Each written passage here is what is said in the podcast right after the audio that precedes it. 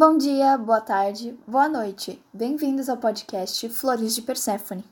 Sou Gabriele Menezes e guiarei vocês nesta jornada de conhecimento. O assunto de hoje será Sistemas de saúde. Mais especificamente, a diferença entre o sistema de saúde brasileiro e o sistema de saúde norte-americano. Vamos começar conceituando partes importantes para o entendimento do assunto. A saúde pode ser considerada como sendo um equilíbrio entre o organismo e o ambiente, envolvendo implicações legais, biológicas, sociais, econômicas, políticas, entre outras, ou seja, basicamente é um resultado das condições de vida dos seres humanos. É interessante ressaltar que o conceito de saúde é interpretável e ele se modifica através das situações e as sociedades nas quais está inserido. Já um sistema de saúde pode ser explicado como sendo um conjunto de instituições prestadoras de serviços de saúde e as ações efetivas desenvolvidas em relação à população. Não existe um modelo ideal quanto às organizações ou componentes que deveriam existir em cada sistema. Dessa forma, cada nação e estado deve definir quais são os elementos essenciais específicos para assegurar suporte e apoio ao seu povo.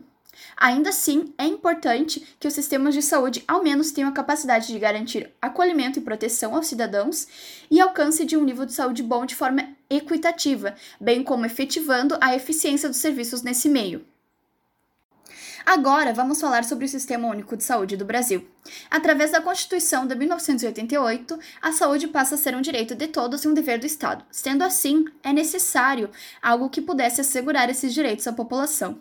Através da reivindicação, mobilização popular e políticas públicas adotadas, foi possível consolidar o Sistema Único de Saúde brasileiro, o SUS, não como instituição, mas sim como um complexo sistema de ações e serviços públicos de saúde. O SUS tem certos princípios a serem seguidos, divididos em ideológicos e organizacionais. Os ideológicos são a universalidade, que diz que todos os brasileiros têm direito à saúde, a equidade, que diz que todos devem receber a mesma assistência e atendimento sem diferenciações ou preconceitos, e a integralidade, que diz que o cidadão que necessitar de atenção à saúde, seja qual for o âmbito, deve recebê-la por completo, em sua plenitude. Já os princípios organizacionais são a descentralização, também chamada de municipalização, onde os municípios passam a ter maior participação e poder na divisão de recursos tributários, tendo assim maior autonomia e capacidade de gestão nos serviços de saúde. A participação popular, que garante que a população, através de suas entidades representativas, participe do processo de formulação e avaliação das ações e políticas de saúde. E a hierarquização e a regionalização, onde as ações e serviços públicos que compõem o SUS são realizados por estabelecimentos públicos e privados, constituindo uma rede regionalizada e hierarquizada que fornecem ações e serviços de saúde de forma coordenada pelo Brasil. O SUS abrange muitas áreas, portanto é necessário compreender que este é muito importante e vai além de apenas o diagnóstico e tratamento de doenças. Certas atividades essenciais, como o Programa Nacional de Imunização, Agência Nacional de Vigilância Sanitária, Vigilância Epidemiológica, entre outros, também fazem parte do nosso sistema de saúde. Falaremos agora sobre o sistema de saúde dos Estados Unidos. Com um sistema pluralista empresarial predominando no território, é necessário entender que os norte-americanos têm, sim, programas públicos de saúde. Contudo, estes não integram toda a população do país, já que a saúde é vista como um problema de caráter individual. O debate sobre o dever da nação em fornecer ou não cuidados médicos bancados pelo governo começou no século XIX. Em 1854, a ativista Dorothea Dix criou um projeto de lei que pretendia assegurar saúde pública a todos os cidadãos norte-americanos. No entanto, sua ideia foi vetada pelo então presidente Franklin Pierce, que argumentou que o bem-estar social não deveria estar nas mãos do Estado.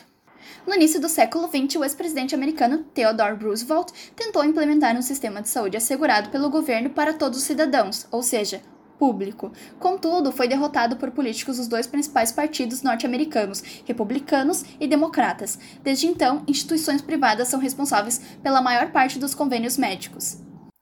Em relação aos programas de saúde disponíveis, existem alguns públicos, privados e até mesmo alguns mistos, sendo os principais o Medicare e o Medicaid, além de instituições não governamentais para grupos específicos, como instituições para o câncer, drogas, entre outros. Medicare, então, é um programa de assistência à saúde de pessoas de mais de 65 anos de idade, que foi iniciado em 1966 e é dividido em partes de acordo com os benefícios e complexidades do paciente. Já o Medicaid tem o objetivo de assistir a população de baixa renda, tendo sido iniciado em 1965 e sendo administrado pelos estados juntamente com o governo. Este fato é importante, pois os Estados Unidos adotam um sistema federalista, onde os estados têm grande autonomia, ou seja, cada estado oferece diferentes coberturas e assistências de saúde. Visto que o sistema público norte-americano de saúde não contempla toda a população, a adoção de contratos a convênios particulares tem sido uma saída para aqueles que têm renda suficiente para arcar com os custos. Porém, os que não têm essa disponibilidade financeira continuam em limbo, sem assistência de saúde, aumentando o espaço da desigualdade. Ainda que muitos tenham um asseguramento da saúde através de convênios ou de programas, algumas pessoas deixam de ir aos médicos e de se cuidar por medo de gastar, o que em muitos casos pode ser até fatal, dependendo da doença ou problema do paciente. Exemplos desses acontecimentos são apresentados na série Grey's Anatomy diversas vezes, com destaque para o primeiro episódio da segunda temporada, onde Joe, dono do bar que os médicos frequentavam, acaba sendo internado devido a um colapso e precisa de uma cirurgia de alto custo, que ele não pode pagar, ilustrando a situação de inúmeros norte-americanos que passam por isso. Analisando os sistemas de saúde dos dois países citados, apesar das várias diferenças culturais, socioeconômicas, políticas, entre outras, é nítido que todas as populações necessitam de apoio do seu governo em termos de melhorias nas condições de vida e assistências médicas. É fato que, no Brasil, poucos recursos públicos são destinados aos serviços de saúde. Já nos Estados Unidos, o inverso ocorre, tendo um gasto significativamente maior, mesmo que no primeiro a saúde seja um direito universal e no segundo esta seja entendida como responsabilidade individual. É extremamente importante lembrar que o SUS é um patrimônio brasileiro que deve ser defendido. Mesmo com a falta de recursos financeiros e todas as outras dificuldades, ainda assim é um dos maiores sistemas de saúde públicos do mundo. E chegamos no final desse podcast sobre o sistema de saúde brasileiro e o norte-americano. Espero que tenham gostado e aproveitado esse momento comigo.